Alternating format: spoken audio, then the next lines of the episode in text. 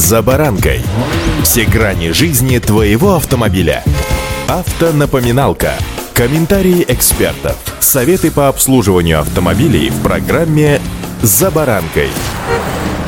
Спрос всегда рождает предложение. Пустых ниш на рынке не бывает, их рано или поздно занимают. А вот кто их займет, это большой вопрос. То же самое и с автомобилями. Автоконцерны прекратили выпуск иностранных моделей. Наши на ладан дышат от отсутствия комплектующих. Упрощенные версии ринулись выпускать. Но вот так ли они будут нужны потребителям, пока остается большим вопросом. Тем более, что ситуация отчасти похожая уже была, когда после открытия железного занавеса оказалось, что у россиян такие есть деньги, они готовы покупать, но был кризис предложений, и тогда всем нам помогли кто? Правильно, челноки. С вами Забаранка Александр Карпов. Здравствуйте.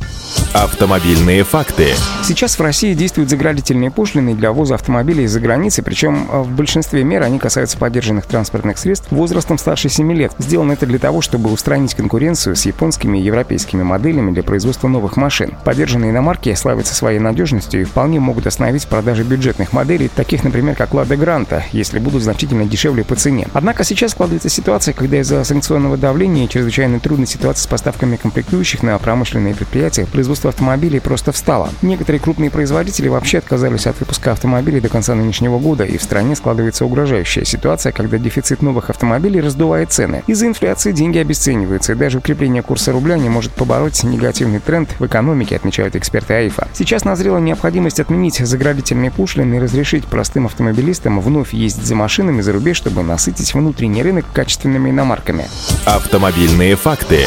Согласно прогнозу Министерства промышленности и торговли нашей страны, продажи легковых автомобилей в России по итогам нынешнего года могут составить порядка 750 тысяч штук, что на 55% ниже, чем, например, в прошлом году. Причем главной причиной снижения продаж является дефицит и рост цен. Авторы инициативы по отмене пошлины на иномарки считают, что восстановление российской автомобильной промышленности при правильном подходе к делу может занять около полутора лет, а в это время задачу насыщения рынка автомобилями вновь могут взять на себя челноки. К примеру, можно сократить весь комплекс заградительных мер, одной только льготной ввозной ставки в 5% от первоначальной стоимости машины при условии, что транспортное средство ввозится для личных целей. Второй вариант предполагает полную отмену таможенной пошлины на ввоз машин для личного пользования. Правда, для одного гражданина предполагается ввести лимит в три иномарки. Возраст машин при этом не должен превышать 10 лет, а их общая стоимость не более 10 миллионов рублей. Также не исключается создание отдельного перечня автомобилей, которые можно ввозить в нашу страну на льготных условиях. При этом должны быть временно отменены требования к проведению обязательной сертификации ввозимых моделей автомобилей, а также законодательные требования по оснащению машин приборами Эра ГЛОНАСС. Такие предложения существенным образом подстегнули бы торговлю между соседними странами. Причем приоритет мог бы быть сделан на покупку машин из Китая. На Петербургском международном экономическом форуме глава Минпромторга Денис Мантуров заявил, что в стране есть достаточное количество автомобилей, которые не раскупаются по причине высокой цены. Поэтому рассматривается возможность выделения 20 миллиардов рублей на поддержку спроса. Удачи! За баранкой!